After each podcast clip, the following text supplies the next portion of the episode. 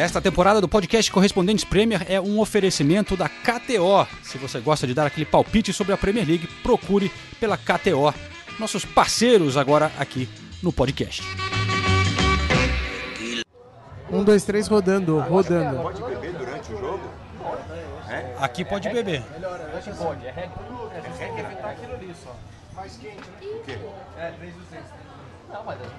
Câmeras?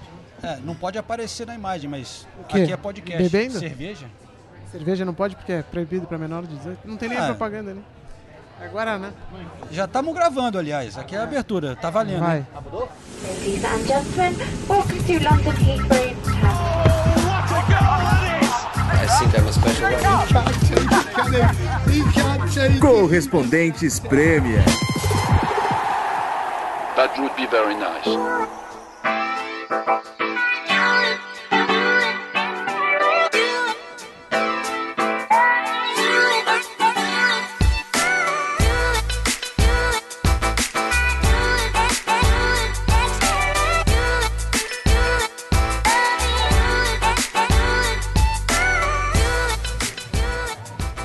Amigos e amigas ouvintes do podcast Correspondentes Prêmio, hoje temos um episódio muito especial.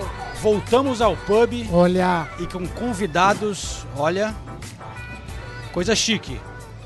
É, Mário Marra e Paulo Andrade aqui na Inglaterra. Bem-vindos ao Correspondentes Prêmio. Muito obrigado pela presença. Ô, João, eu tô muito feliz de estar aqui, você sabe disso. É, mas mais legal ainda é que eu, eu não encontro, raramente eu vejo e raramente ouço também a voz de Paulo Andrade. E ele tá comigo. e ele tá comigo, isso é uma emoção. Gente, um prazer estar com vocês. Prazer, prazer enorme ver amigos que a gente, na maioria das vezes, se cruza, entre aspas, no ar.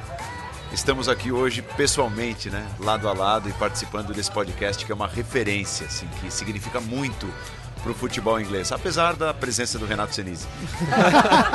Não, pô, é Escolheu uma- o time errado aqui É um amigo que eu não via há, há algum tempo, desde a última cobertura que nós fizemos aqui em 2019. Então, assim, nossa, felicidade enorme conhecer o Ulisses pessoalmente. Também nos conhecemos muito do ar, né? Então é muito legal, muito, muito gratificante poder participar. Aí, Então estamos aqui, Renato Senise, Re- referência, hein? Nathalie Gedra também Olha com a aí. gente. Acho que é a primeira vez que alguém se refere a gente como referência. olha só, foi Quem mesmo. Bonito. As coisas... Momento que vai ficar guardado no coração. Não, e o João tá tão emocionado que ele até trocou o escritório, né? A gente normalmente grava naquele um pouco mais caidinho, né? Em frente à estação. É, é, Quis causar uma boa impressão aqui é, nos quis convidados. causar uma, É. boa- uma boa impressão. Não sei se conseguiu, né? Bom, conseguimos trazer a Não, galera pint pro pub. caro aqui, 6 libras. Tava reclamando antes. Falei, pô, o Já João marca me, num, Já estão me sacaneando. pint de Playboy, Mas pô. gente tá Mas lá pub- também tá caro. Pub em Highbury, região do Arsenal, onde teremos o jogo no final de semana Arsenal e Tottenham. Por isso o Paulo e o Marra estão aqui. A gente vai para Manchester também depois. Mas nesse episódio vamos falar um pouco de Premier League, seleção inglesa. Também abrimos para perguntas da audiência no Twitter, no Instagram. Muitas perguntas chegando por aqui. Eu queria abrir já com o Bruno Cassali, que fala assim: pô, vocês falaram que vão gravar no pub, então tem a pergunta: é pint ou half pint? João tá no pint. João tá no. Pint, hoje, hoje Nossa, é você vê pint. que realmente hoje é especial que o João não pediu nenhum half pint. Não, Nenhum. O João tá aí gastando 6 libras e 20 centavos. Olha só, cara. A cada vez que ele levanta e vai até o bar. Não foram poucas vezes. Brinca- Brincadeira, brincadeira, brincadeira. Da última vez que vocês vieram pra cá, o, o Paulo zoou bastante o, o half pint. É, não dá pra tolerar um half pint. É, é pesado, é pesado. Bom, Pelo contrário, é leve. mas senhores, vocês estiveram já em Wembley, né? Porque ainda vamos transmitir os jogos da Premier League, mas já passaram pro Wembley, chegaram do aeroporto direto pro estádio praticamente. Vocês já tinham ido pra Wembley? É, como é que foi essa experiência? É Pô. tipo criança ir pra Disneylândia? É, é exatamente isso pra mim. Eu já tinha como turista visitando em 2011, é, inesquecível. Pra mim o Wembley é um dos estádios mais Ah, sério assim, eu fico pensando, Maracanã é coisa, eu acho a Fonte Nova linda, mas eu acho o Wembley um estádio mais impactante pra mim. É, tinha ido em 2011, passeado, tudo, mas ver jogo, trabalhar, foi a minha primeira vez. Eu tinha narrado duas finais de Champions no Wembley, né? Em Ô, louco. 2011, Barcelona e Manchester United. E em 2013, Bayern de Munique e Borussia Dortmund. Só que assim, acredite se quiser, quando você está narrando, você tem tantas preocupações com aquilo que você vai levar ao ar, a concentração, o foco, assim, tem de ser tão grandes que você acaba não conseguindo curtir os jogos ou aquilo, assim, os detalhes daquilo que você está vendo e está sentindo. E ontem, é, nessa segunda-feira, eu pude sentir isso, né? Eu pude curtir os detalhes em, em Inglaterra e Alemanha. Eu acho que essas novas arenas, esses novos estádios, e o Wembley faz parte disso, né? Esse novo Wembley, é, elas têm características parecidas, eu até chamo na brincadeira de. parecem naves espaciais, né? De tão modernas e tal. Só que muitas delas não têm alma. E o Wembley conseguiu ser um novo estádio, mesmo tendo nascido depois de um outro, a catedral demolida, com alma. Então ela é uma nave espacial com alma. Ela consegue, assim, nos fazer é, trazer de volta tantas e tantas histórias vividas até pelo velho Wembley, mesmo com essa carcaça nova, moderna, maravilhosa. Então é, é muito legal, é muito especial estar no Wembley. Mas você sabe que a primeira vez que eu vim pra Inglaterra na minha vida foi em 2006, ainda não morava aqui. E aí tem uma avenida, né, que é a, a, Olympic Way. a Olympic Way não, mas eu ia falar da North Circular. Que é como se fosse a 23 de maio pra quem é de São Paulo, ou a linha amarela pra quem é do Rio. E você passa por essa, essa avenidona, que é um corredor importante aqui de Londres, e aí você via o Wembley crescendo assim na tua frente, né? Quando você ia se aproximando dele. A região do Wembley, por conta dessa reforma do estádio, se transformou de uma maneira absurda. Hoje em dia você passa pela North Circular, você não vê o Wembley mais. E a mesma coisa pelo Olympic Way, quando você chegava na estação de metrô ali na Wembley, é, Você viu o Wembley inteiro. você viu o Wembley inteirinho. Agora você não vê inteiro Agora mais. você não vê mais o Wembley inteiro. Porque eles construíram muitos prédios ali naquela região. É, moradia estudantil, prédio pra, de locação curta e tal, e também de moradia popular. Então acabou que aquela região toda do Wembley, que sempre foi historicamente uma região depreciada e com é, industrial e sem muita vida, hoje em dia já é outra coisa. Hoje em dia ela é, é uma região que tem um adensamento forte e que tem que ter, porque tem estação de metrô, tem estação de trem e tudo mais. E o estádio foi o grande responsável por uma transformação absurda ali, até uma região cara de se morar hoje em dia. Antigamente É. não era. Hoje em dia é uma região até mais cara. Inclusive, o, o Sterling tem uma tatuagem na panturrilha Exatamente. dele na frente de Wembley que representa um pouco desse contraste, porque ele vem de um bairro muito simples, de, um, de uma família muito simples. Ele via da casa dele, o E Wembley. ele vinha da casa dele, Wembley, então era, era o sonho, era como ele, a realidade dele, muito simples, e o sonho que era estar em Wembley. Eu gosto que, né, pessoas normais, ah, já fui pra Wembley, fiz o tour, o Paulo, não, eu fui pra Wembley, narrei duas finais de Champions. Mas não foi legal, eu não quem- consegui não curtir foi o ambiente. não Quem foi tem tão bom. currículo não tem currículo. Não, o Mário Marra me perguntou aqui fora do ar, maldosamente, se o Sterling tem uma tatuagem dele perdendo gols em Wembley. Não, eu sei da outra tatuagem, mas aí é uma história mais pesada, né? Que é da tatuagem da arma, tudo, e ele explica da morte do pai dele. e Sim, tal. é. Cara, e só pra contextualizar aqui a nossa situação, tá tão chique hoje, tem duas câmeras aqui. Mari Spinelli fazendo bastidores. Meu Deus. Também está aqui o Rafa. Vou só dar um Bruno, oi rápido, Alexandre. né? Porque Por vocês são é, tranquilos, da paz, aí a gente fica aqui na correria e tal. Não é igual o Mário Marra e o Paulo, que são lords, que ficam sentados. Lords, né? É, Que trairagem. tudo bem até eles e tal. A gente fica aqui na correria, carregando cadeira pro Mário Marra. É assim. Ô, louco, hein? Não, isso nunca aconteceu, mas isso pode passar a acontecer, não tem problema nenhum. Já que ela falou, tem que fazer, né? Claro que sim. E daqui a pouco queremos falar com você também sobre a sua experiência no- nos Jogos Femininos, né, Mari? Que Boa, você boa. foi em dois no fim de semana. É, pra mim, assim, a viagem já valeu esses dois dias. Aí eu fico imaginando, assim, quatro dias que eu tô aqui, pra mim já pagou, e daqui pra frente. Fico só emocionado só de pensar. E ainda, Falar da experiência de trabalhar com o Bruno Vicari também, aquele mala. Pra que a gente tá falando sobre isso agora? Eu tô tão bem, Pai Vicari. Meu primeiro emprego foi com o Bruno Vicari também, pô, na Jovem Pan. A gente começou junto. eu sinto Mas muito. você- É difícil, eu sei como é. mas foi mais legal ir no jogo no Emirates ou ver a estátua da Amy em Camden Town? É que eu não vi o jogo no Emirates, né? Vocês- Ah, a gente não chegou chegou a tempo, né? Tem toda a história que o nosso voo atrasou, então eu e a Paloma, a gente chegou com... A gente chegou, já tinha acabado o jogo, os jogadores estavam aplaudindo, assim, a torcida, e aí o pessoal do Arsenal ficou com dó da gente, da nossa situação que a gente tinha acabado de chegar, e aí deixaram a gente falar com todas as jogadoras, mas na base da pena mesmo. Mas o jogo eu não, eu não vi. Coitada. Eu não vi. Mas tudo bem, valeu a pena. A gente começou com a Já- Liga, Mas foi, Já- foi já um é uma- recorde de público da, do Da futebol feminino, né? Cin- venderam 53 mil ingressos. Aliás, contra. Você soube do resultado desse jogo? Roubado. Celise? Roubado. Não, foi roubado. Ah, quanto é que foi? Foi roubado. Eu não lembro. Quanto Foi é que foi? Roubaram a qualidade do Tottenham, né? Ah, gostei. Aí, bem. Você quer voltar? Volte sempre. Não, não, mas, um mas não tem dúvida que no futebol feminino o Arsenal é assim, tá milhões de anos luz à É. frente do Tottenham. Não, Não, só nessa não. Como. Não, na Inglaterra tá na frente de todo mundo, né? Então, mas esse aí o City, que às vezes até o Chelsea também. ó. Chelsea, é. O Tottenham tá abaixo. Chelsea, Chelsea no feminino? Quer continuar falando sobre esse assunto ou não? Nos últimos anos, né? Na, ro- na rodada passada? não, não, passada eu não falo. Não, não. não Porque falando- foi derrota. É, tô falando dos Eu tô- últimos já anos. tô muito clubista, não O era a Tottenham- proposta. O Tottenham não chega nem perto desses clubes e agora tá começando a melhorar. O Tottenham tá evoluindo no futebol feminino, mas tem um longo caminho a percorrer. Isso é normal, acontece. Bom, tudo bem.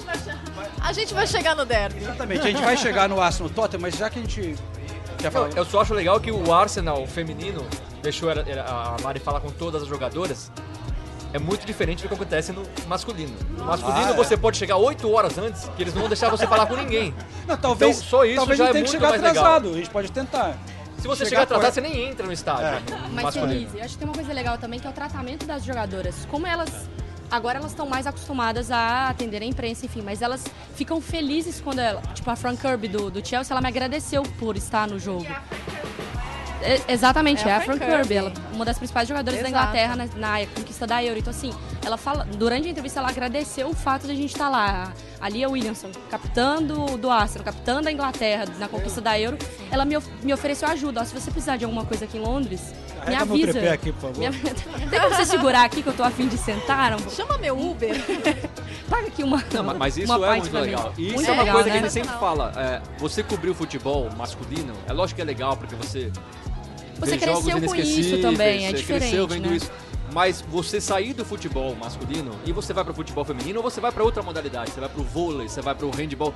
É tão mais legal às vezes, porque É são saudável. pessoas acessíveis. São pessoas que te tratam como pessoa, não te tratam como um cara que tá lá pra encher o saco e pra é, fazer fofoca Não ou tá te... corrompido o ambiente, né? Exato, Elas então, estão. eu, eu fico bem feliz, sabe? Ainda mais o Ar- não tô tirando sarro do Arsenal, mas o Arsenal é um clube muito chato de se trabalhar. A gente sabe aqui. Muito. Então, o Arsenal feminino dá essa Entre liberdade pra outros. vocês, realmente é, é, é muito legal, muito legal. Mas aí é tendência também. Quanto maior fica, quanto mais grana tem, mais fecha. É o mundo, é assim que é o mundo. Então, é, mas já já é vai estar ali legal também. você cobrir o futebol feminino. Ainda mais aqui na. Inglaterra, porque. Mas, é, não, e foram campeãs, um time cheio de campeãs e tal, e, e com a Inglaterra e com o clube e tudo mais. Mas, a olha só, tendência é diminuir mesmo. Eu queria voltar, aproveitar que a gente começou falando de Wembley, para falar rapidinho da seleção inglesa. Ah. Né? E chegou um recado aqui legal no Instagram do Rogério Matheus, Roger Matheus. A pergunta é a seguinte: quão cringe é Maguire titular na seleção Ah, na escala de 1 a You Never Walk Alone no treinamento de Arteta? Nossa. É, eu acho que é bem elevado. É, mas o que me preocupa, assim, pensando na, na seleção da Inglaterra, é que não tem a menor necessidade, cara. Não tem a menor necessidade dele jogar. Assim, é bom pra ele, ok. Tipo, o Tite não convocou o Gabriel Jesus. O Tite vai levar o Gabriel Jesus. Qual a necessidade de expor um jogador que está sem confiança nenhuma, que não está jogando bem e ele é um dos seus pilares? Tá bom, descansa um pouco. Conto com você em novembro. Eu Tamo só junto. consigo pensar que o Maguire deve ser muito legal pra tanta gente comprar o, o, o lado dele. Não, porque ele realmente parece ser um cara muito Sim. legal. Até, a gente estava até conversando no Sport Center. é, ele, sempre quando enfrenta adversários que, que tem jogadores da seleção inglesa, ele vai lá no outro vestiário, ele conversa. Já vi isso acontecer muitas e muitas vezes. E ele parece ser um cara muito correto. Todo mundo fala que ele é um cara extremamente profissional. Agora quando tentou comprar a polícia lá na Ilha Grega. é, teve essa eu- também, né? É, vamos a- a- ao, ao dia a dia no campo, né, É. no- no- nos treinamentos, mas, mas ele parece ser um, um bom profissional. E eu acho que isso acaba pegando treinadores, o Southgate, os companheiros que saem falando bem do Maguire. É, porque realmente é impressionante, mas eu acho que ele acaba sendo ainda mais exposto, né? E eu acho até, Nathalie, eu, eu não acho. Até falei sobre isso no ar esses dias na TV. Porque estão pintando o Maguire como um jogador horroroso, ridículo, não sei o quê. Eu não acho ele um jogador horroroso, ridículo. Eu acho que ele talvez tenha chegado ao teto e tá começando a descer. Apesar de nem ser tão velho assim. mas tá começando a descer e tá sem confiança, o time não tava bem com ele, perde espaço no time. Preserva o cara. Não tem Talvez por necessidade. isso que ele queria dar uma moral também ali, pra vamos dar confiança, testar ele, ver como é que tá. Mas tá começando a pegar mal aqui na Inglaterra. A, a, a imprensa tá começando a partir pra cima do Southgate por aqui. né? Eu li um artigo hoje falando isso. Como pode o Southgate não levar o, o Arnold? Não estamos falando de mesma posição, óbvio, mas assim, ele não mo- demonstra nenhuma confiança no Arnold e, e deposita toda essa confiança no Maguire. Parece né? uma questão de im- implicância com um e Exato, simpatia demais com o exatamente. outro. Eu- acho assim. Eu acho. Não vou dizer que eu tenho pena do Maguire, porque a pena é uma palavra muito forte, mas eu acho que o que fazem com o Maguire é muito errado. É, também Assim, tem o Maguire virou pesada, é. um, um refém da, da mídia social hoje. As o Maguire nem entra em campo já estão tirando sarro dele. É verdade, O Maguire é verdade. nem falha e ele é o culpado. Não que ele seja. Do Kumarra, não que ele seja um excelente zagueiro, mas assim, é, é, é muito pesado o que fazem com o Maguire. Tô falando sério, não deve ser fácil ser o Maguire hoje. Por mais que ele tenha. Vamos falar, ah, é jogador, ganha um puta salário, Não, não, tem a vida feita. É, isso é bobagem. não deve ser fácil. O Maguire foi vaiado antes do jogo começar pela seleção inglesa. Você, a, a torcida do Manchester United ter raiva do Maguire, eu entendo, porque ele realmente falha muito no Manchester United. Na seleção inglesa, não. Ele falhou é, é, esse jogo contra, contra a Alemanha, falhou, mas o Maguire estava na seleção é, da, da Euro um ano atrás. Ele estava na seleção, os 11 melhores da Euro, ele estava na zaga. E o Maguire, querendo ou não, ainda é um líder dessa seleção inglesa que não tem líderes. Esse é um problema da seleção inglesa. Então, é, eu, eu acho injusto o que fazem com o Maguire na seleção inglesa. Ele é um ótimo zagueiro? Não é. Ele devia ser titular? Eu acho que não. Mas aí, pra mim, cai mais na conta do Southgate do que nele. O Southgate não, não apresenta é, opções. Você tem um Stones que entra de vez em quando, machuca, tudo bem. Você tem o Mings que nunca vingou. Concordo. Mas você, não tem outro zagueiro ali. Você não tem outro zagueiro. O Dyer agora, né? Você tem o Dyer agora, mas e, e aí você vai colocar quem? E eu acho que o Southgate colocou o Maguire porque o Maguire não tá jogando no United. Então, a única chance do Maguire ter ritmo de jogo para jogar uma Copa do Mundo é na seleção inglesa. Porque no United já virou banco. Então eu acho a situação muito difícil. É, E eu acho que o Maguire é o menos culpado. Porque ele sempre respeitou a seleção inglesa. Ele joga, ele joga, ele dá a raça ali. Você vê o Luke Shaw falando depois do jogo, o Luke Shaw fala mais ou menos isso, fala, o Maguire é um líder aqui dentro. As pessoas não têm essa noção. Ele é um líder. Agora, e- e- ele, Ele não pode é capitão da seleção da, da- do Manchester United, um dos maiores clubes do mundo, de graça, só porque ele é Exato, legal. Exatamente. Alguma qualidade como líder ele tem, né? Tem um jornal de hoje aqui é, na minha frente, no pub, Qual jornal? Qual jornal? The Evening Standard, que é o- Ok. aquele jornal que sai no Não dia, gastou né? Eles real, distribuem pegou de no- graça no metrô. Peguei de graça no metrô, peguei de graça no metrô. Valeu. Ué, qual o problema? Era ele que tinha o Mark Noble como. É, como colunista, colunista. é verdade. Não, mas é um, jornal, é um jornal de É Londres. bom, né? e não, e é legal. É legal, assim. Eu já enfim. fiz muito freelance pra eles, então... É um jornal que é publicado com a notícia do dia. Mas aí eles, te- eles pegaram os principais jornalistas do jornal para escolher, escolher hoje o time que a Inglaterra devia escalar contra o Irã, primeiro jogo na Copa do Mundo. E aí, olhando aqui a zaga dos, dos três, nenhum bota o Maguire. Tem aqui o primeiro, que é o Dan Kilpatrick, bota Walker, Dyer Stones. O Nizar Quinzela Walker Dyer Stones também. E o outro, o Usla, bota é, Stones e Tomori, que ele muda, ele faz Nada, quatro, né? Uma nada contra o. Tomori também. Oi? Nada contra o Tomori, pelo contrário, muito a favor. Então, mas o Tomori, é aí que eu acho que é o erro do Southgate. O Tomori não deixa. O, o- o- E, e ainda tem o Guerri, né? É, Marca aí. exato, então nenhum dos dois o Southgate usou direito. Nenhum dos dois. E aí ele se torna refém do Maguire, que é um cara que, querendo ou não, é o que tem a experiência de seleção ali, é o que tem a experiência de Copa do Mundo, de Euro. E aí o Southgate se coloca numa posição que ele vai ter que tirar o Maguire pela pressão popular, só que ele não confia nos caras porque ele não testou. Então. E aí cai na conta do Maguire. É, eu acho também. Eu, eu gosto, eu concordo com, essas, com esse trio de zaga, que deu maioria aí. Stones, Walker e. Dyer. E Dyer. E Dyer. E eu acho que são boas as opções dos atual, jovens. É, os jovens são boas opções, o Guerri e o Tomori. E, e acho que também até o Luke Shaw é um cara a ser meio que Questionado. questionado. E foi questionado na entrevista coletiva e o Southgate disse que, em parte, é, a justificativa utilizada foi mais ou menos a mesma para a convocação do Maguire. Né? Um cara experiente, tá? um dos pilares do elenco. Agora, tecnicamente falando, de repente, para abrir mão de um cara como o Shaw, que nem no Manchester United vem jogando, ele poderia levar o Trippier para a lateral esquerda, acreditar um pouco mais no Tio, que está voltando a ser titular no Chelsea agora, e acho até que tem mais qualidade que o Cucurella, que pro, pro Tuchel era imexível, como diria o outro. E, e porque na lateral direita tem ótimas opções, né? E 50 jogadores. o cara que não consegue montar um esquema minimamente eficiente, defensivo, com o Alexander Arnold contando com três zagueiros, alguma coisa está errada. Ah, mas não convoca o Arnold porque o Arnold é muito ofensivo e na defensiva, na parte defensiva, falha. Mas com três zagueiros, dois volantes como ele tem escalado, Não, e o Klopp já até falou isso. Copa. O Klopp já até falou isso. Falou, quando falarem que o Arnold não sabe defender, vem, manda me procurar. Manda me procurar. Porque ele, ele é totalmente contrário a essa, essa posição. de Mas sabe uma coisa que me chama atenção em tudo que, tá- que a seleção inglesa está vivendo?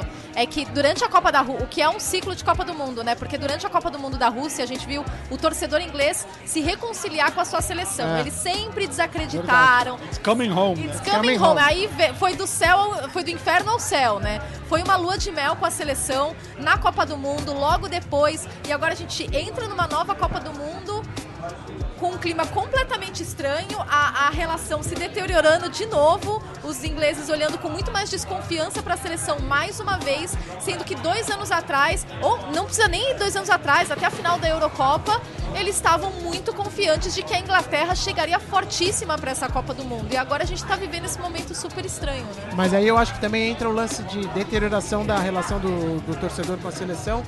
O que aconteceu na final da Euro, aqueles casos de racismo também que foram bizarros e tudo isso deu uma repercussão negativa também. No fim vai ficando todo mundo meio de saco cheio. E eu acho que esse ponto que você levantou é excelente, porque os caras. é, aqui na Inglaterra é sempre o torcedor é, inglês, sempre quando vai começar uma competição, sempre tá pessimista, né? Sempre fala, ah, é quartas de final no máximo, né? Sonho chegar nas quartas de final.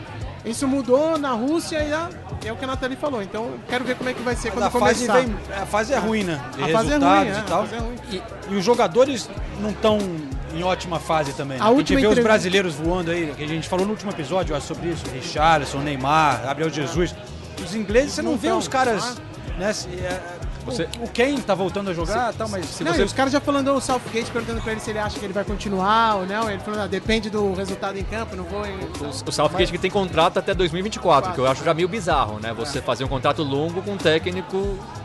E a gente sabe que a Copa do Mundo acaba mandando ali na, no, no, Não, mas no eu acho futuro. certo porque a, a história do ciclo é importante. Se você olhar o quanto o Brasil evoluiu da, de 18 pra cá, é porque manteve o mesmo cara Então, lá, mas- a mesma galera trabalhando e tal. Então eu acho que isso é importante de certa maneira, entendeu? É importante Mas- quando. é, minha opinião, é importante quando você tem um técnico à altura. O Sim, Southgate, pra mim, é. justo. O Southgate, pra mim, mostra como a função de técnico hoje é complexa. Você tem diversas, diversos aspectos do seu trabalho. O, o primeiro aspecto do Southgate foi espetacular. Ele renovou a seleção, trouxe os jovens, tirou aqueles caras que não ganhavam nada e só reclamavam, não corriam.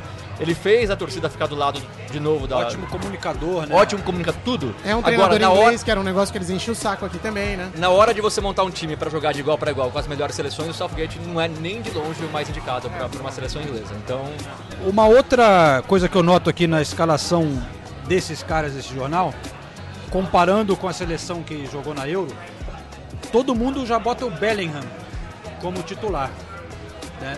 É, ao lado do Rice, no meio campo. Tinha sido o Phillips que começou a conquistar, mas ele não Sim. joga no Manchester City, né? É, tá machucado agora, né? Verdade. Mas operou, também operou o ombro na semana jogando. passada. Mas vocês que viram o jogo da seleção e tal, o Bellingham, você acha que... Nossa, que leão. É mesmo? É impressionante. Sabe aquele cara que toma conta? Isso aqui é meu e tchau. Mas esse aqui é meu e tchau para um menino de 18 anos? Eu não esperava. Apesar de ver, apesar de ver no Borussia, apesar de ver na seleção da Inglaterra nos nas outras oportunidades, ver em campo me causa mais impacto. É, ele até, na tentativa de roubar uma bola ou outra, ele acabou armando contra-ataque, coisa. Cara, mas isso é.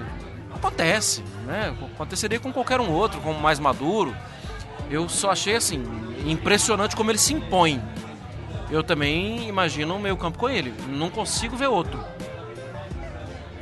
Impressionante como até depois de uma transação que parecia que fosse fazer decolar a carreira, também por estar machucado, né, ter convivido com lesões, o Calvin Phillips perdeu um pouco de, de espaço, deixou de, de ser a referência que foi na Euro, né?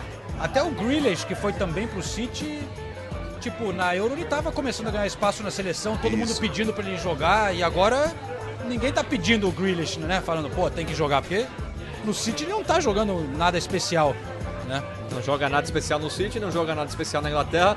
O, o, o, o Phil Foden. corneteiro ele. O Phil Foden joga muito no City na Inglaterra, não, não, não consegue jogar o que joga no City. De acordo. Então, é. A gente falava dois anos atrás que a Inglaterra tinha uma seleção muito forte, e tem mesmo, mas se você olhar hoje, vai o continuar Rashford, que naquela Sterling, época era o ótimo, o Rashford é dúvida se vai pra Copa, agora tá começando a se recuperar, então talvez vá pra Copa. Eu, eu levaria o Rashford pra Copa, mas você tem o Jadon Sancho que não entregou ainda o que se esperava, você tem o Grealish que não entregou o que se esperava, você tem o Saka, que pra mim é o melhor desses na seleção.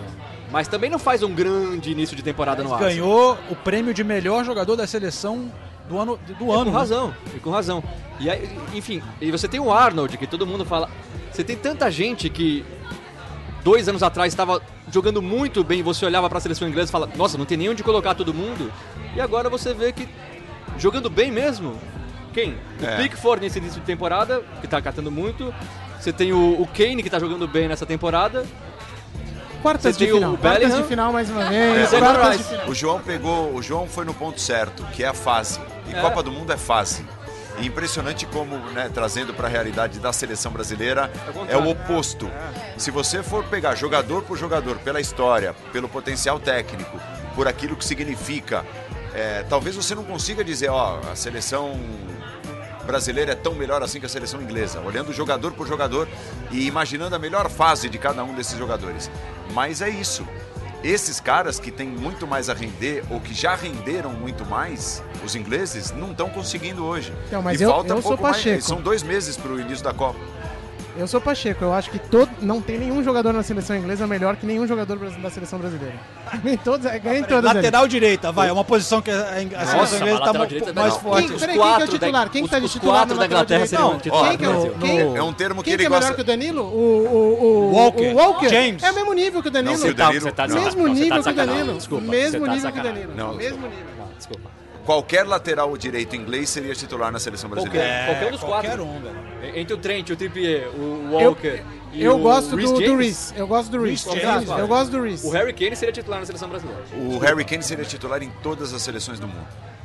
Ah, aí. não, só na França que o Benzema tá complicado. O Benzema tá complicado. Tá, pode Cê- ser. França Ah, pode Mas ser. é o Harry Kane, o o desculpa. É, Tudo bem, tudo bem. O, Brasil tem ótimos atacantes. Tirando o Neymar, não existe nenhum fora de série. São todos ótimos atacantes, mas tirando o Neymar, não tem nenhum fora de série. O Kane eu acho um fora de série. Dois, Por tudo que ele acho. faz, pela Tudo bem. de jogo. Por tudo. não- não- tudo bem. Sim, Vou te dar essa. O Harry Kane eu vou te dar. De resto, todos pra mim É, são de resto, contestáveis. é, aí a gente pode. Aí eu concordo com você. Falando em Harry Kane, Vai falando o quê? não sei, tem um joguinho nesse fim de semana? Ah, sim, não. Não, é verdade. É que eu, eu tava indo pra outro. É porque a gente vai entrevistar ele amanhã. Eu achei que você ia. Eu achei que você ia falar alguma coisa sobre isso. Mas vai ficar velho, né? Não, só tô jogando gancho pra você. Ju. O- Obrigado, Nathalie. Entrosamento aqui é que nem o Igual time da do- seleção inglesa. Falando em Harry Kane, é, falando o quê? Harry Kane? Fala aí, quem é? Como é que é? Bom, é, a gente pode falar desse joguinho que tem no, no- no sábado, né? É, temos dois de- grandes derbys no fim de semana, dois derbys esperados por motivos diferentes, mas o derby do norte de Londres vale a liderança, né? Quem diria, hein, Senise? Vai- vamos apostar? Eita! Hein? Eu vim aqui pra isso, senão não tinha nem saído de casa. Eu acho que merece, eu acho que merece. Eu acho. Eu vou apostar porque eu não fujo de aposta. Ó, já tá com medo, Mas não eu fujo acho de que o aposta. Arsenal é favorito. Ah, favorito não, Opa. vai ser atropelo, né, cara? Não, então peraí, João. Dá o empate pra ele. Também acho Que justo. isso, Márcio? Você Acho- chega aqui... acho que- justo. Acho justo, acho Gostei, justo gostei, também. gostei. Não, justo. não quero Não, empate. não, Muito tô obrigado, confiante. Marra. Não, Eu ele acho já acha que eu o não Arsenal é empate. favorito. O empate Você vai pra mim, então. Eu posso ganhar alguma coisa nessa Sempre... Ah, é, a Nathalie sempre... A Nathalie, eu- como diria meu pai, a Nathalie é o isqueirinho. Ela fica só acendendo ali e ainda, Ah, e ainda, e ainda leva um. um né? Ah, o empate é meu. Eu, eu ganho um vinho. Se for um empate, eu ganho um copo de vinho. A gente fez. A gente tem que pagar tri- 50 cervejas um pro outro. A Natalia acaba ficando com vinho. Não, apo- aposta agora do início da temporada. Eu sou o Kane, você Odegaard, Odegaard e Jesus. Jesus, ah, não, Haaland e De Bruyne, então eu fico com Haaland e De Bruyne. Ah, você Foi o que sobrou pra né? mim, Você tá de sacanagem. Enfim, mas aposto, aposto. Aposta? Três pints. Três pints. Já virou a aí. pra Fechou. Três Três pints é um salário mínimo já, quase. Do jeito que as coisas subiram aqui. Mas, senhores, vocês que vão ter essa né, experiência de pô, acompanhar em loco, o que, que é pra vocês? Assim, o que, que significa pra vocês poder estar lá nesse jogo, fazer ao vivo, comparando o que. Porque vocês, pô, todo, todo fim de semana vocês estão ali na ESPN fazendo jogos e tal. Poder vir aqui pra Londres, ir lá pro estádio, sentir o ambiente. O que, que significa pra transmissão, mas também pra vocês, como profissionais, como né, pessoas, fãs de. E também porque já acompanharam grandes rivalidades em loco, né? Paulo quer que eu comece? Bom, eu adoro essa questão de derbys, de clássicos. Adoro. Me lembro uma vez, para fazer um jogo de Championship, me colocaram em um Burnley e Blackburn. E eu comecei a pesquisar e falei, caramba, eu descobri que esse é o maior clássico do universo. Porque, porque eles se odeiam de uma forma... local é outra história. Sim. O mundo tá perdendo Que, que, Burnley vocês não sabem o que vocês estão fazendo com a vida. Vocês têm que ver isso aí. Dá tudo então. e Real Madrid aqui. Não vai- a gente não tá vai louco? mais transmitir o North London Derby. É, foi, a sensação que eu tenho, assim, é que tem. O clássico tem vida. Sabe, assim, as pessoas. É, perdeu o campeonato, vai cair pra segunda divisão, não sei o quê. A única coisa que eu não posso é perder pro meu rival. E isso eu não posso. Eu não posso permitir que isso aconteça. E se isso acontecer, isso não pode acontecer de novo. Porque mexe com a vida das pessoas, com o dia a dia das pessoas. Com o cara indo trabalhar, com o menino indo pro colégio, mexe com o dia a dia das pessoas. Sou podcast na segunda-feira. É, eu imagino, eu imagino. é. Eu acho que esse derby especificamente é o que tem os dois times grandes mais próximos de Londres, né? Então realmente você vive aqui pelo norte de Londres e é todo mundo é ou, ou Arsenal ou Tottenham, né? Então é isso que você falou. A, co- Sim. a convivência, É você a vai pra dia. escola, a molecada é ou um ou outro. E ainda, trabalhar, João, é. nesse, assim como o do, da, do final da última temporada, Chupa. valendo muito. Um valendo. Roubado. Um valendo. Eu vou pra Champions League e você não vai. E o outro valendo a liderança. Então, assim, além de ter toda a a questão histórica, tem uma senhora pimenta gigante para esse clássico, né? Que, contextualizando, na temporada passada, é, Arteta perdendo as três primeiras. Eu vi aqui, vi, lendo aqui na Inglaterra, fora, tchau. Quem acreditou nesse cara? E lembro claramente que eu sempre defendi, pensando, tem um trabalho ali. Esse cara vai seguir, ele tá fazendo alguma coisa legal. E do outro lado, quer dizer, perto, né, os vizinhos, acreditando no Nuno Espírito Santo, acabando com o Nuno Espírito Santo e trazendo o Conte. Corta pro Senise. Então quando. Então quando come... Corta pro Genis foi ótimo. Então quando começa uma nova temporada e que a gente para e pensa, cara, tudo que o Conte fizer, observa, porque esse cara não é fácil. Esse cara é um grande campeão.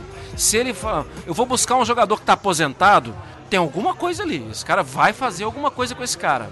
Porque ele é um grande campeão, ele enxerga algo que a gente não tá vendo. Vem o Conte desse jeito e começa a atual temporada com o Arsenal ganhando tudo, jogando bem, cheio de confiança, com o Gabriel Jesus arrebentando, com o time. Você pensa, poxa, esse clássico vai ser mais legal com toda a pitada histórica, com tudo. Esse clássico vai ser mais legal que o normal. Aquela É. coisa que vai crescendo, vai crescendo, tá tudo né, se- se levando a esse momento. É, exatamente. Eu não tenho muito mais a acrescentar em relação ao que disse o Marra, mas assim, a gente que, que começa a conhecer mais de perto a cultura do futebol inglês, é, se ela não passar, se a história não passar pelo confronto Arsenal e Tottenham, tá faltando alguma coisa e tá faltando um pedaço importante dessa história. E que bom que a gente pode contar com o trabalho de vocês aqui, porque são vocês que levam para o nosso fã de esportes e para nós que estamos, às vezes, na maioria das vezes, no estúdio, o significado de encontros como esse. É você, João, que, que traz os vídeos, que mostra a tensão, que é uma tensão vivida por eh, seguranças e policiais e torcedores, eh, como não se vive em outros jogos aqui na Inglaterra. É a Nathalie que traz os detalhes do estádio. Ó, a torcida do Arsenal está cantando isso para a torcida do Tottenham e vice-versa.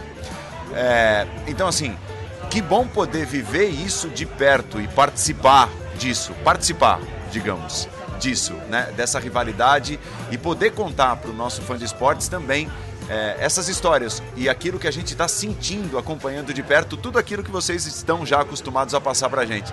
Então é um privilégio muito grande. É, eu nunca tive a oportunidade de narrar esse jogo em loco, né?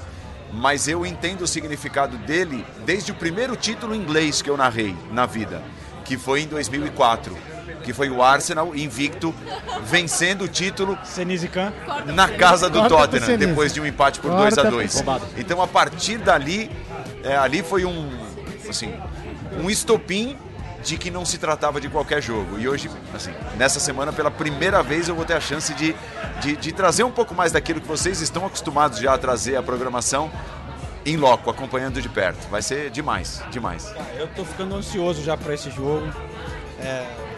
Mas, ó, aí eu vou puxar a sardinha pro. pro... Manchester? É óbvio, né? Minha praça. A praça é ótima. vou, vou puxar a sardinha pra Manchester. Porque é claro que a rivalidade entre Arsenal e Tottenham é, é muito mais forte, mais concentrada e mais significativa. Mas o derby de Manchester, ele, ele surpreende mais nos últimos anos? É, não, é uma pergunta, realmente, é uma reflexão, porque a gente viu o United em muitos momentos estar muito mal e chegar no derby e ir muito bem. E a gente viu o City chegar muito bem e não entregar nos derbys em momentos cruciais.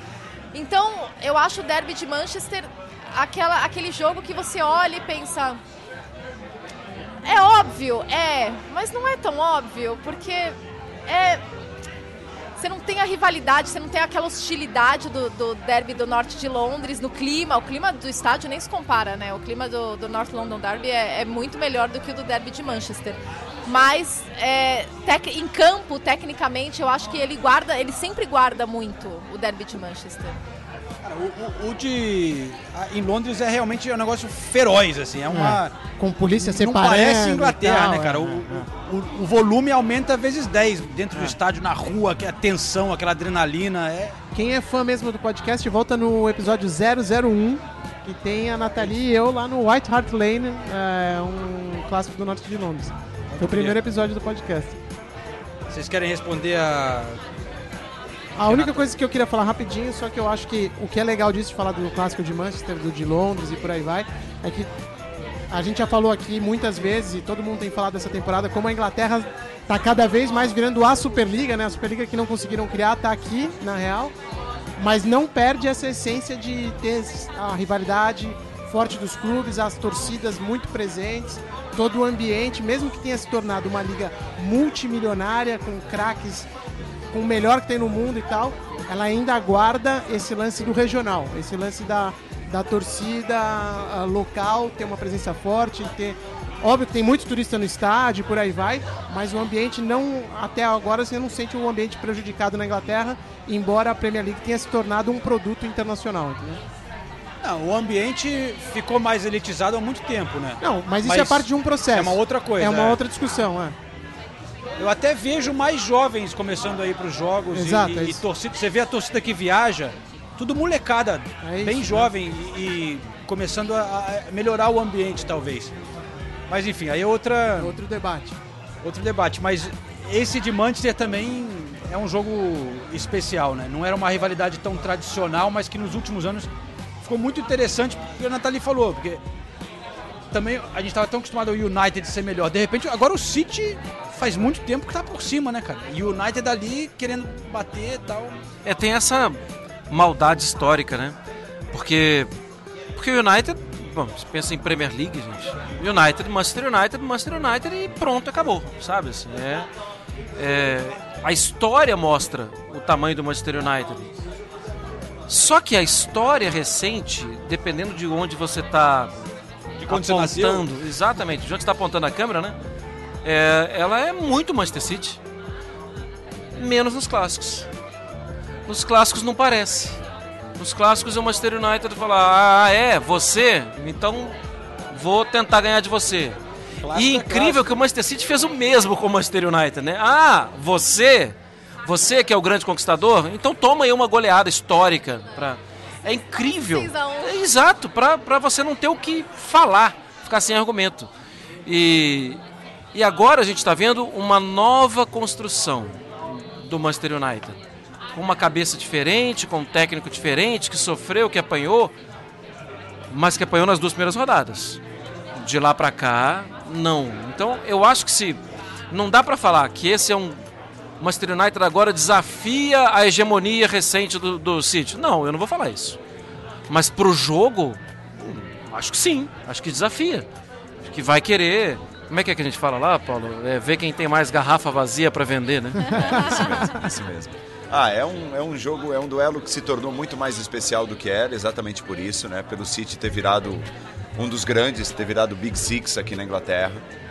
É, o certamente acirrou muito mais a rivalidade que o torcedor do Manchester United tinha com outros times, né? mais atrás com o Leeds, sempre com o Liverpool, e agora tem com o Manchester City, tem essa questão da honra, né? de brigar regionalmente, o grande da cidade e tal, o maior da cidade. E é lógico que as histórias são incomparáveis, mas o Manchester City está escrevendo uma história recente que é de extremo poder. E isso transforma o jogo numa coisa muito maior. Eu acho que Arsenal e, e Tottenham vão viver um pouco isso no sábado, que é o tamanho da história, da rivalidade e com os dois brigando lá em cima pelo maior objetivo possível, que é o título. Nesse momento, é, estão brigando pela liderança, estão brigando pelo título. Pode ser que, que a sequência do campeonato mostre outra coisa, mas nesse momento é o que é. E Manchester United e Manchester City passou a ser isso em anos recentes. Então, assim, é muito grande. É, virou muito grande. E podemos ter Haaland e Cristiano Ronaldo. Que seria um encontro interessante. Sim. Porque a gente não sabe se o Cristiano Ronaldo vai ser titular. O Ele podia ser pai do Haaland, quase. Calma também, né? Maldoso, hein? Ué, se você fosse um pai prematuro, sim, ué. Quantos anos tem o Ronaldo Ronaldo? tá com- 36? 37? 36, 37. É, ele é, ele é 8'5 como eu, então é 37. 37. 37. Sim, poderia ser pai. Porra. Mas é, eu queria chamar a atenção aqui no podcast, fazer um, para mudar de assunto, ao livro que o Ulisses Ah, vamos falar dessa trouxe é aqui legal. pra gente não esquecer. Vamos lá. Vou- Você trouxe o livro em homenagem ao Paulo Andrade, Paulo, né? exatamente. Opa! Que é um, é um livro de um amigo da Nathalie Gedra. Eu nem sabia que era amigo da Nathalie. Ontem eu tava. Fui, fui ao shopping, que é algo que não se faz em Londres, né? Você nunca vai ao shopping, porque aqui quase não tem shopping. Cada vez mais, hein? É, agora cada, vez, mais. Aí fui levar meu telefone pra consertar. Enquanto eu esperava meu telefone lá, entrei numa livraria. E aí comecei a olhar e tal. E surpreendentemente a Waterstones, né? Que é a livraria, a rede mais clássica aqui da Inglaterra. Tava bonita a livraria no shopping e tal. E aí comecei a olhar e vi um livro que me chamou a atenção que chama The Beautiful Poetry of Football Commentary. Que é- seria como a bela poesia da narração de fute- futebolística. Do Charlie Eccleshare, é isso? Eccleshare. Que é escritor da... The Athletic. Da Athletic. Setorista do Spurs, não é isso? Setorista do Ou Spurs. seja, sa- sabe do que fala. É. Sabe, O que, Ah, que é, ele... peraí, peraí, Tem vamos. credibilidade. Não sabia dessa. Vamos É, cancelar mas- esse quadro aqui. Então, aí o que acontece? Nesse livro ele pegou e fez uma coletânea de, de momentos de narração que ele acha que são poéticos aqui na Inglaterra. Porque o que ele diz é o seguinte, se o futebol é o jogo bonito, os narradores são os poetas do, do jogo, entendeu? E aí ele se- selecionou aqui os momentos históricos da narração. Desculpa, ele tá no país errado. Não, então, é esse que era um ponto legal, achei. Eu falei, pô, quando eu É, vi porque o a livro... gente sempre sacaneia, né? É, Mas a gente zoa a falta de emoção e, e- e o tom, né? Mas assim, Não, não vamos, tá- vamos dar uma chance, né? pra- Vamos dar uma chance. Vamos... Não, e tem que levar em consideração as nuances locais. Porque é o seguinte, aqui no Brasil a gente chama de narrador. Porque o cara tá narrando pra você o que tá acontecendo ali. Então ele põe detalhe, ele põe é, emoção, põe descrição e blá blá blá. Aqui eles não chamam de narrador, né? Aqui eles chamam de comentarista. Então você já tem que partir dessa nuance que é importante. Os dois são commentators, né? Os é do-. Exato, os Tem dois o são co- Tem o commentator e o E o co-commentator. co-commentator. Ou então o specialist, é um jogador de futebol, um ex-jogador de futebol. E do mesmo Marra é o co-comentarista. Cocô. É, o É o co-comentarista. É o Exatamente. co-commentator. Já falamos sobre isso mais cedo. E aqui, co- e do mesmo jeito que a gente tira sarro da narração aqui, porque aqui eles não gritam gol e tal, aqui eles também tiram sarro da nossa narração, né? Sim, Não é? Não, muito, muito. eu, Quando, quando alguém, quando eles sempre falam assim, ah, o cara gritando gol, por que, que ele tá gritando gol? Eu Não. tô vendo que foi gol. eu Aí vou falar, caras- eu trabalho em uma empresa, né, sei lá, não vou falar o nome, mas todo mundo sabe. E a gente faz muita narração em português, dentro dessa empresa que não é uma empresa brasileira. Eles tiravam sarro mesmo É, eles tiram da sarro, narração pô. em português. É. E eu olhava e falava, meu, olha o que, o que, que vocês estão falando. Olha a narração de vocês. E vocês estão tirando sarro da narração em português porque o cara grita gol. Eu falo sem o menor medo de ser feliz. Mas não tem nem comparação. E, porque eu, eu, eu também sou editor, então eu também sofro com a falta de emoção. Você quer fazer uma edição legal, passar a emoção? Mas sabe Scores. que eu também sempre 97 critiquei. minutes. Ah, Não, pelo amor não de é Deus. assim tão baixo também. it is. Cê- É, pega-. Você a comparação com o milagre! Eu Pelo sei, amor de Deus. Mas é que assim, não, não tem nem Do mesmo jeito que você sempre pergunta, a gente sempre brinca aqui, falar quando tem jogo da Premier League, eu, eu, eles todos falam que assistiram e tal pela ESPN, eu falo, não, eu assisti pela Sky, porque eu, eu tiro uma onda porque eu falo, ah, eu gosto de assistir em 4K, que aqui eles transmitem em 4K. Mas eu também acho que tem um pouco a ver com a nuance local. Ass- quando eu tô aqui, eu quero ver com a narração daqui. Quando eu tô no Brasil, eu quero ver com a narração do Brasil. Não sei se faz sentido o que eu tô falando. Faz. Do mesmo jeito que você fala assim, a gente pode não concordar, mas faz. o jogo da seleção eu quero ver com o Galvão, entendeu? Não tem jeito. O jogo da Premier League, se eu tô no Brasil, eu quero ver na ESPN com o Paulo. Mas se eu tô aqui, eu quero ver na, na Sky. Porque eu acho que eu tô aqui, eu quero estar no ambiente daqui, que é diferente. E eu acho que é um lance que a gente. Eu mudei um pouco minha opinião, que eu sempre tirei sarro também. Mas hoje em dia eu falo, não, pô, mas aqui é assim, porque eles têm um estilo diferente, entendeu? É uma questão, eu não sei o que você acha disso, Paulo, do estilo daqui e tal, mas enfim. Ih, rapaz, que saia O, justa, o, hein? o Paulo Não, é não. profissional, ele vai falar, não, cada um tem o seu estilo. Então, cada um tem o seu estilo. Não, é, eu, eu respeito, mas eu gosto mais também Do do, estilo sul-americano. Sul-americano não, assim, porque o, o estilo do brasileiro é diferente até do estilo do resto da América do Sul, É que verdade. é mais gritado ainda, né? Aquela coisa de gol, gol, gol, gol, gol, gol, gol, gol, que a gente não usa no Brasil. Mas assim, eu, é, o que que acontece? É a cultura da gente. Eu, eu fui criado na cultura do grito de gol, na cultura do ah, se eu estou subindo o tom significa que algo mais aconteceu. Se eu estou procurando uma palavra diferente, significa que aquele lance é diferente dos outros lances. E, e assim eu fui forjado narrador. Então, assim. Mas no eu sou- Brasil veio muito da rádio também, né? Tem muito, É, é, muito, muito. Eu, eu assim, tanto que pra mim o maior narrador de todos os tempos é o narrador de rádio, que é o José Silvério. É, e eu trago muito daquilo que eu aprendi, sem saber que estava aprendendo, porque eu nunca sonhei em ser, em ser narrador, é, com o Silvério para aquilo que eu faço hoje. Né? Mas as- as- os conceitos técnicos de agilidade, de como é, colocar a voz, é, de quando subir o tom, é, de quando descer o tom. Então, assim, muito se traz mesmo. Aliás, muitos narradores de televisão começaram no rádio. Eu vou na contramão disso, porque eu sempre fui narrador de TV e nunca quis narrar em rádio. Mas é exato, e o rádio ele é muito falado, né? Ele é falado em altíssima velocidade, em altíssima rotação. E, e muitos que se deram bem na TV trouxeram essa cultura do rádio. Então não tem como fugir isso no, no Brasil. Não, mas aí eu acho que o lance tá no que ele falou, no que você falou, Paulo, que é cultural. é Cultural, questão cultural, perfeito. Então, no fim, você tem que respeitar um pouco a cultura daqui, que é diferente. Não, eles respeitam a nossa, porque eu vi tirar sarro, realmente. Fiquei, Ah, eu fiquei puto. Também, os dois, tem eu que respeitar fiquei- as duas culturas. Pelo amor de. Deus. É, você, é vai, isso. você vai tirar sarro de um cara que gritou gol porque aqui você não grita gol, sendo que. Eu, eu falo assim, sem medo de ser feliz. É muito mais difícil você ser narrador no Brasil do que na Inglaterra. O narrador brasileiro é muito melhor. É- é- Exige muito mais narrar um jogo no Brasil do que narrar um jogo na Inglaterra. Eu não sei, Tá isso eu- muito, isso eu já não sei. Mas melhor eu muito, não sei. É muito. A rapidez. E, e eu sei porque, assim, eu trabalhei com o Paulo Andrade anos e anos e sempre conversei sobre isso com o Paulo Andrade. O Paulo Andrade tem, assim, a preocupação de falar o gol do cara que faz o gol rápido. Falar na hora, falar o no nome do lance. antes. Ele não, Antes quer da falar, ele não quer falar o toque de cabeça, ele não quer falar o chute pro gol, não. Ele quer falar Haaland. É.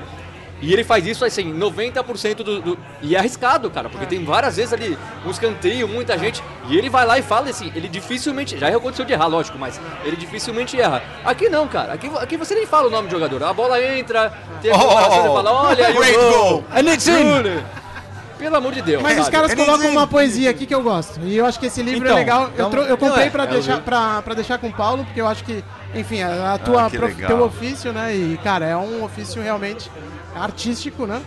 E aí o cara ah, coloca que ele selecionou, fez uma seleção de vários anos e décadas, na real.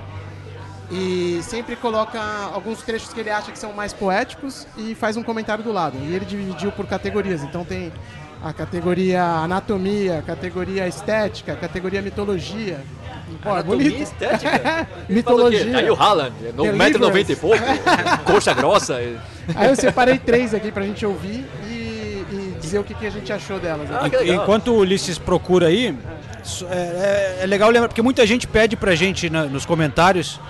No início do podcast a gente sempre dava uma dica de livro ou série, né? Ou série, ligada ao é. futebol. É, isso aí. Só que chegou uma hora que, como o podcast é toda semana, a gente não tava lendo tanto livro. acho, que, acho que acabou as dicas, mas é legal que o Ulisses ressuscitou aqui. Alguém ainda continua lendo o livro.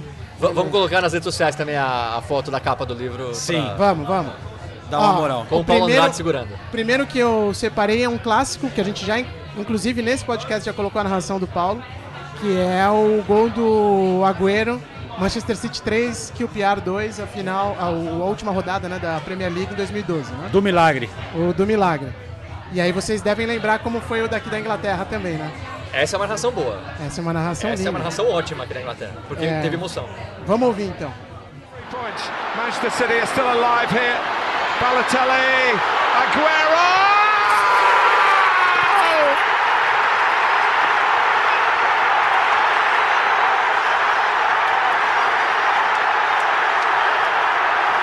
I swear you'll never see anything like this ever again.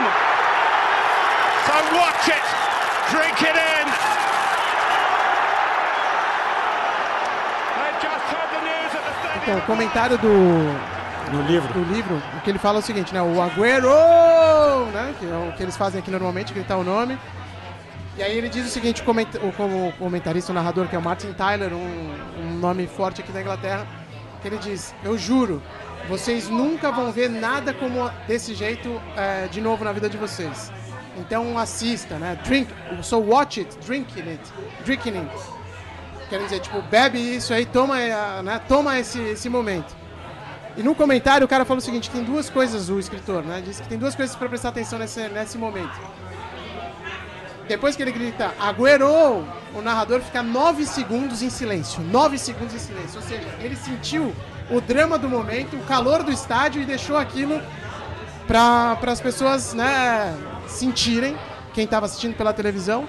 E aí ele. tá- Então isso já é um ponto interessante, que o narrador nunca fica nove segundos sem falar. E o segundo é que ele diz, é, eu juro que vocês nunca mais vão ver nada é, desse jeito na vida de vocês.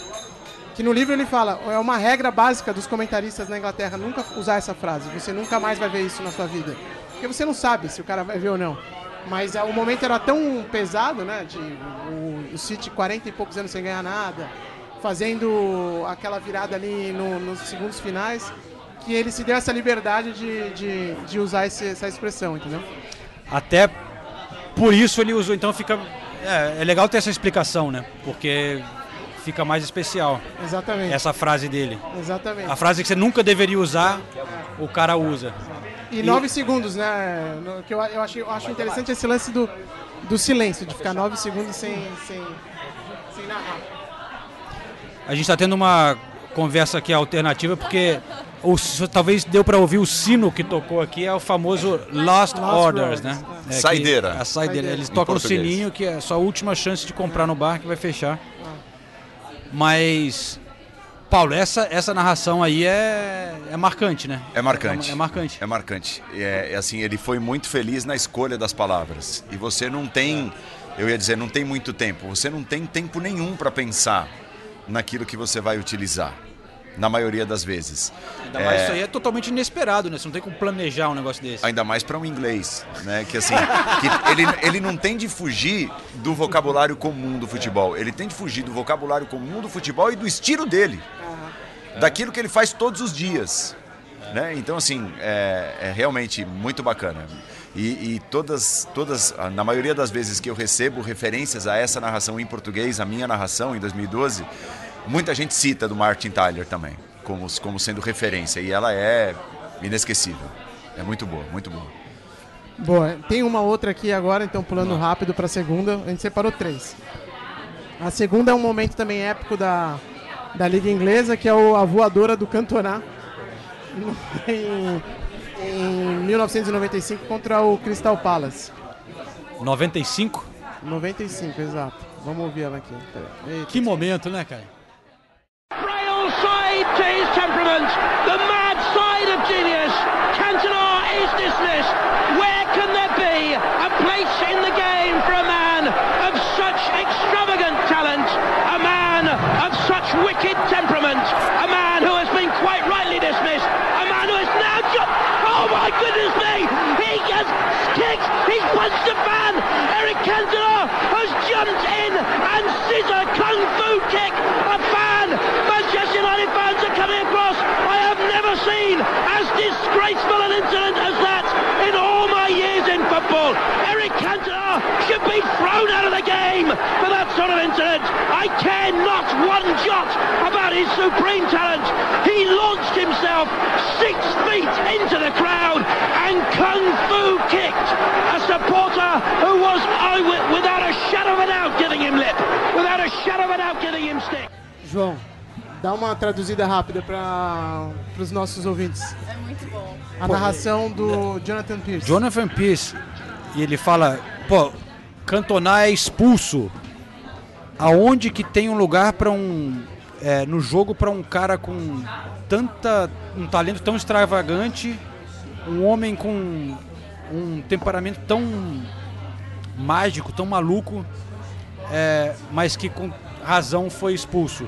Até aí ele não tinha chutado o cara ainda. Mas ele já tá falando com uma emoção, Ele já assim, tava já tá narração, chocado, já assim, tá com- chocado, com, com o que exato. o cara fez, né? E um homem que agora, meu Deus do céu, Essa é a minha parte preferida, porque ele... acabou de chutar. Não, é maravilhosa essa parte, porque ele tá ali construindo o raciocínio dele e daí de repente ele é pego completamente de surpresa, ele não consegue nem disfarçar. Oh my goodness me! tipo, meu Deus, o que que aconteceu? É Não, e maravilhoso. ele fica transtornado, né? É. Ele fala, aí o Eric Cantona, primeiro ele fala, ele deu um soco no, no fã. Eric Cantona pulou e deu um chute de Kung Fu num torcedor. Eu nunca vi uma coisa tão. um incidente, um incidente é, desse jeito em todos os meus anos no futebol. Ele devia ser expulso do jogo por esse tipo de coisa. Ele fala assim na hora, tinha que ser expulso, banido do futebol. Banido né? do futebol. né? É. Ele falou, não faz mal se ele tem o- esse talento supremo que ele tem. Ele se jogou é, dois metros no ar para dentro da torcida com um chute de Kung Fu em um torcedor que estava, sem dúvida nenhuma, é, falando, é, xingando ele, sei lá. Mas ali tem um, Mas ele, ele fala tudo ali, né? e tem um calor ali que não é comum das narrações é, aqui da Meu Inglaterra. Deus, o né? cara tava... Lembra desse jogo, Paulo? Não. Lembro, lembro.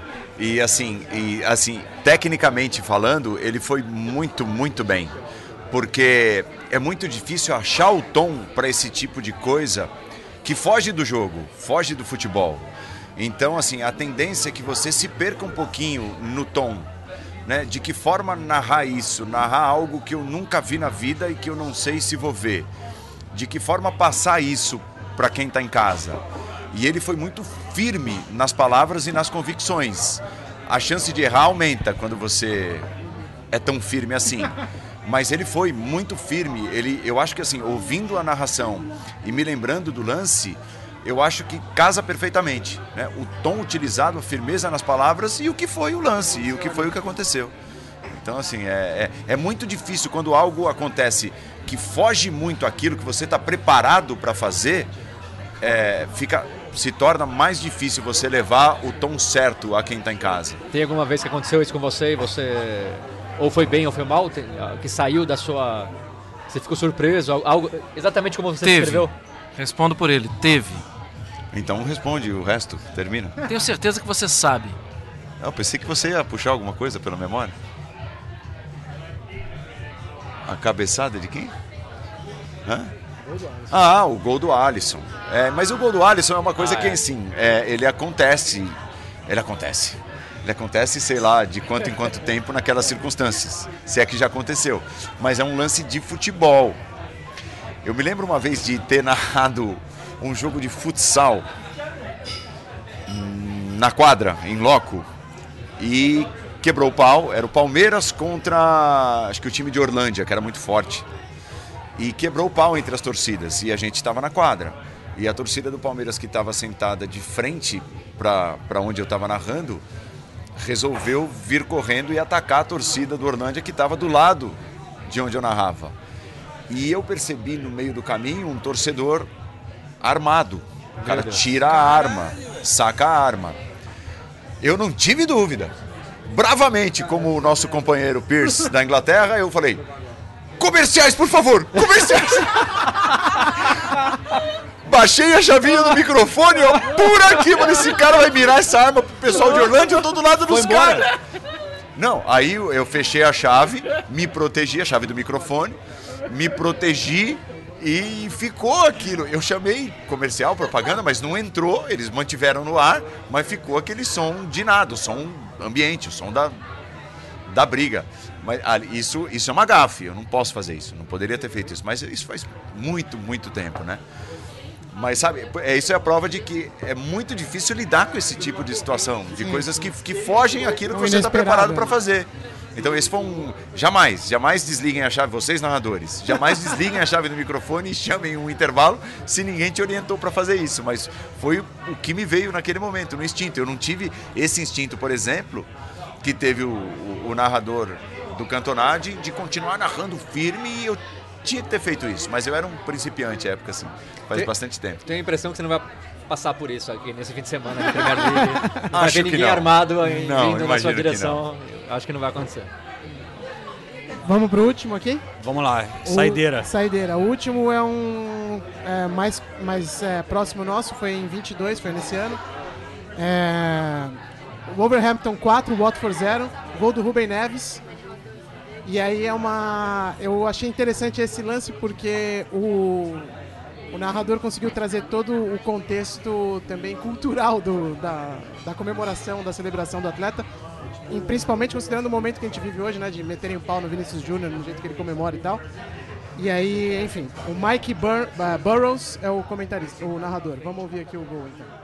Neves, time to take a touch and a second, and then a little dig. Oh, it's a genius! That's incredible! Ruben Neves, he thinks, therefore he plays, and he plays the game in a majestical fashion. He's such a special talent, and he scored a special. Aqui ele, ah, o narrador, né, ele é, tá basicamente descrevendo a, a comemoração do Rubem Neves, que faz o gol e aponta né, com o indicador para a têmpora. E isso é uma alusão ao livro do André Pirlo, que é I think, therefore I play. Em inglês, né, do Descartes, a frase famosa do Descartes, eu é, penso logo existo, né? Então, do Pirlo, penso logo jogo. E o Rubem Neves faz uma homenagem, porque o Rubem Neves disse que leu esse livro, essa biografia do Pirlo, e ficou muito tocado. E aí ele faz essa homenagem nas comemorações dele. E aí o narrador, vendo aquela, aquela a comemoração do Rubem Neves, ele fala He thinks, therefore he plays, né? Então ele pensa, portanto, logo ele joga, né? E, enfim, aí ele usa outros adjetivos aqui que são bonitos também. Ele joga o futebol de uma maneira... Porque também tem que escrever. é- É um golaço, né? É um que ele golaço. é muito inteligente. Ele, É. ele, dá uma, ele encobre o goleiro ali de uma maneira Exato. linda, né? E o narrador fala isso, né? Ou he's a genius, né? Ah, ele é um, ele é um gênio, né? Então, é, eu acho que esse foi, um, foi uma, uma narração também bonita aqui e, e por isso que eu selecionei aqui pra gente falar. É, e sabe por que, que ele fez? Por que, que ele conseguiu essa narração? Aí puxando. Porque ele estudou. Porque saber Exato. o que significava aquele gesto se- é, é estudo, não é por acaso. Ele leu o livro, ou ele sabia o que significava aquilo, ou ele sabia que o Rubem Neves tinha lido o livro, sabe? É estudo. E, e eu gosto muito, eu exijo muito isso de mim. É, eu sou um cara, por exemplo, de poucos bordões. Eu acho um bordão é, que pega, um bordão legal, fantástico. Não é fácil, não é todo dia que surge. Mas, tecnicamente falando, é mais fácil você recorrer a bordões do que você se desafiar o tempo todo a narrar cada lance, um diferente do outro, dependendo do contexto de cada um deles. E eu me desafio. Eu tento. Não é sempre que sai, como saiu assim, essa uma obra de arte, que foi a narração desse gol do Rubem Neves. Não é sempre que vem as melhores palavras, não é sempre que vem é, o casamento do contexto com o que significou o gol, mas quando vem, não tem satisfação maior para o narrador. Perfeito. Não, Não, nas vésperas assim do, jo do jogo Arsenal Tottenham, você já à noite você tá sonhando assim com narrar um gol do Gabriel Jesus ali do Algo- vai começando a passar coisas pela cabeça? Ah, vai, vai, vai sim. É porque eu acho que isso se soma ao estudo. Você buscar a, a inspiração daquilo que significa o jogo. Por exemplo, uma narração emblemática minha foi o gol de letra do Lamela contra o Arsenal. E que depois ganhou Puskas. Né? Sorte. E Chupa, João. eu me O Arsenal virou o jogo depois. o Arsenal ganhou o jogo. Roubado, né? A gente sabe. Ah, obviamente, sempre, como sempre acontece. Então, assim, é... Manchester City Manchester United. O Balotelli faz o gol do 6 a 1 o primeiro, levanta a camisa, na camisa está escrito, por que sempre eu? E, e aquilo, ele está fazendo um apelo, né? Se dizendo perseguido por imprensa, por torcida e tal. E ele tinha feito, aprontado durante a semana. Mas naquele momento eu consegui transformar aquela frase em algo positivo para ele. É, ele levanta a camisa, tá escrito Por que sempre eu? Aí eu, eu narro, me lembro de ter narrado Por que sempre você, Balotelli? Porque você nasceu para brilhar, porque você nasceu para grandes lances, porque você nasceu para grandes momentos. Então, assim, usando aquela frase, eu consegui trazer algo positivo para aquilo, né? É, tirar até do, da, da conotação que ele queria dar aquela frase de protesto. É, mas lembrando, e o gol de bicicleta do Rooney? Porque daí quando acontece algo tão extraordinário, tão lindo, tão inesperado, num jogo grande, como é, Você tava lá, né? Exato, você tava lá, você tava sentindo tudo que estava acontecendo em Old Trafford. Como você transmite a grandeza do momento, a plasticidade do lance e, e o clima, tudo que você tá vivendo ali? Não sei como. eu sinceramente não sei como. Mas sai. Eu, eu costumo dizer que aquele gol do Rooney foi um dos gols mais impactantes que eu já narrei em toda a minha vida, que não é curta, é, num estádio de futebol. Parecia que eu seria, porque assim, diferente do que acontece no Brasil, aqui na Inglaterra, na Europa de maneira geral, nós narramos em plataformas de narração, com tudo aberto, né? mais, mais perto do No meio da público. torcida. Exatamente. É, no Brasil nós temos a cultura da cabine e cada vez mais as cabines são mais fechadas. Então tudo que vem para mim nos estádios brasileiros vem pelo fone de ouvido, em relação a ambiente, a som, só pelo fone de ouvido. E ali eu tinha o fone de ouvido e tinha tudo que estava acontecendo ao meu redor. E eu me lembro de ter tido a sensação de ser engolido pela torcida do Manchester United. Parecia um terremoto.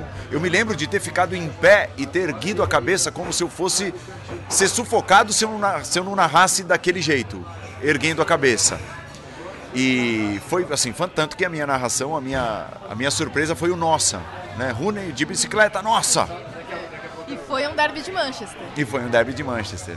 Então, assim, é, eu procuro me desafiar para cada momento, tentando, mesmo em momentos diferentes, assim, inusitados, trazer um pouco daquilo que eu estou sentindo para quem está em casa. Pô, isso que é o bonito, né? Você vê isso, você acabou de contar, de puxar a cabeça, né? De estar sendo sufocado. Isso sai na narração, né? A pessoa não tá vendo, mas sai Tem na que estar nas narração. palavras, tem que estar nas Sai, palavras. é, e você sente e tal. E eu, e eu acho que o ponto principal foi esse. O bordão é legal e tal, mas a sofisticação de você, a cada jogo, trazer um comentário que seja apropriado para aquele momento, eu acho que é o outro nível e que é o que a, a- que a narração aqui no, da Inglaterra tem também. E voltando ao lance também de ser cultural e tal. Então eu acho que respeitadas as, ah, todas as, as nuances culturais, né? Eu gosto, eu gosto, eu aprendi a gostar da narração inglesa, que eu também não gostava, também meti o pau e tal, mas eu aprendi a gostar da narração inglesa.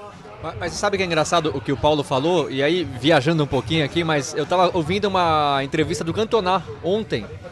E aí ele tava falando sobre uma comemoração lendária que ele tem contra um gol contra o Southampton em Old Trafford.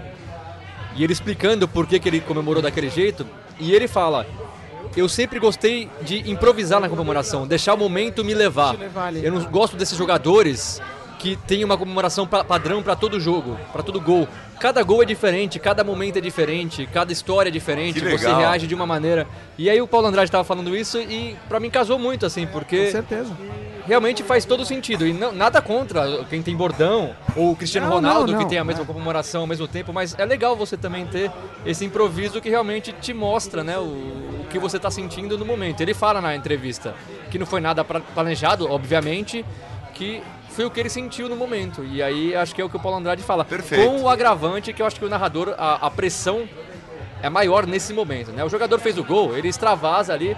O narrador não, o narrador precisa passar a, né, a Sim, sim. escolher as palavras certas no momento e muito rápido, né? Eu, eu sempre falei, eu, eu falo isso, a gente aqui, né, a gente faz de tudo na vida, TV, rádio. Pra mim, narração é disparada a coisa mais difícil de se fazer. Narração é algo é assim dom. que eu não É. tenho condições nem de imaginar como. narrando É. um jogo de futebol. Outros, outras modalidades até dá. O tênis, que é mais tranquilo e tal. Agora o futebol, você precisa.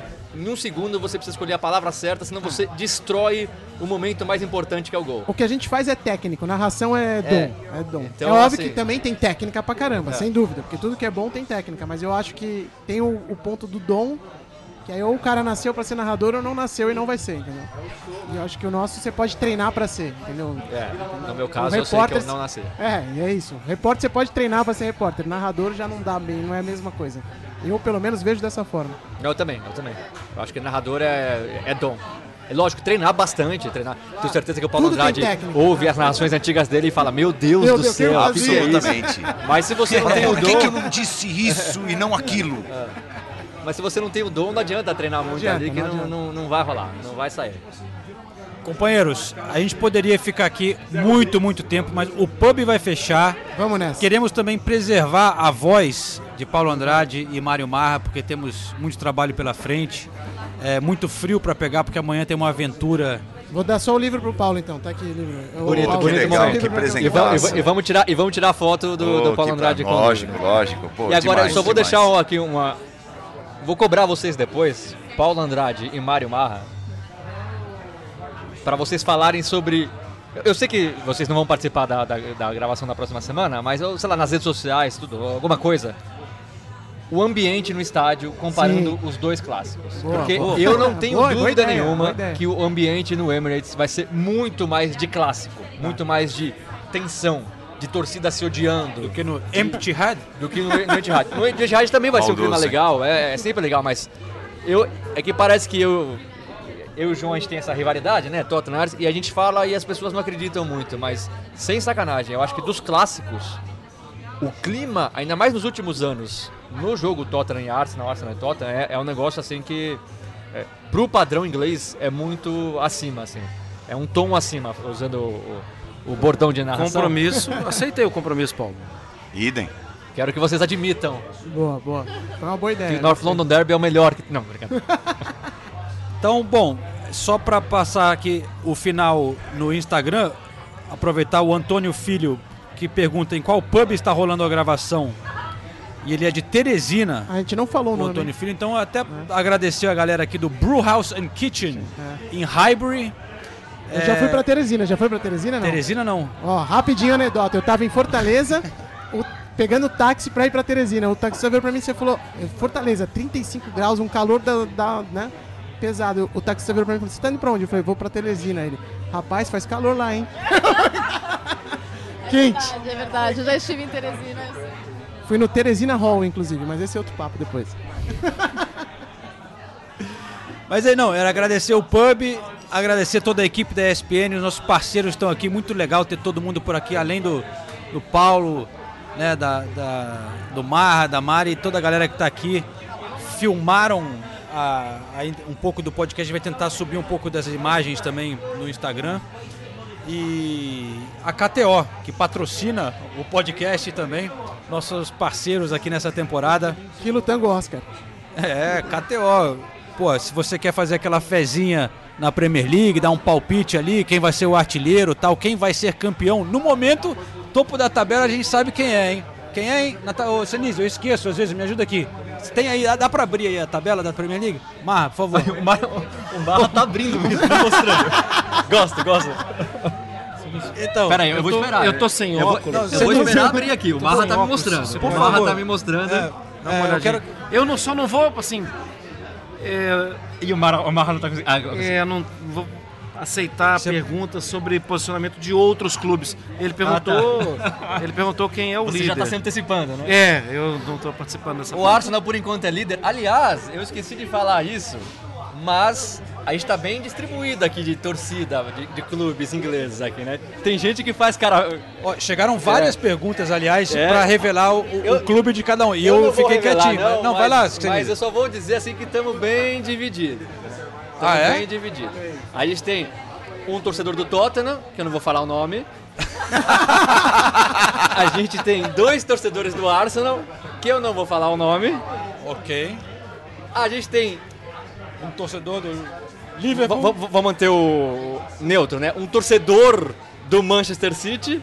Um, um torcedor X no final. É, aquela que- é, que eu não vou Torcedor falar o nome dessa torcedor. Não vou falar.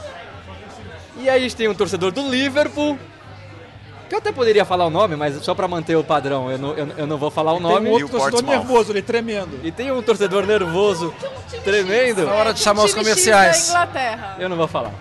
Mas eu sei pra quem que ele torce. Todos E não é pra felizes. nenhum desses times da- dos outros, dos outros times da mesa. Portsmouth. Pô, você fez isso tudo pra não revelar nada? É, É que ele tá com cara de bravo, eu tenho medo de, de de- de- Ah, de- de tá. ficar chateado, então. Mas é- Ele, ele vai narrar o jogo desse time nesse fim de semana. Portsmouth. Copa da Inglaterra? Só pode, né?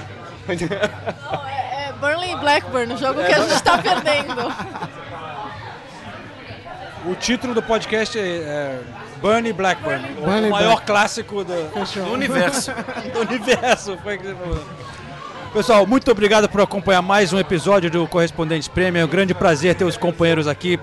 Gostaríamos de ter eles sempre aqui com a gente, mas foi uma honra, um grande prazer. Voltem sempre. Muito Grande obrigado. abraço. Prazer enorme. Desculpe o mau jeito do Marra.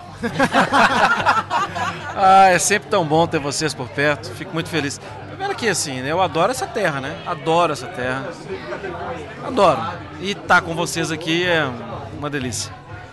Um beijo, Marra. Valeu, João. Valeu, gente. Valeu, A pessoal. gente vai se falando.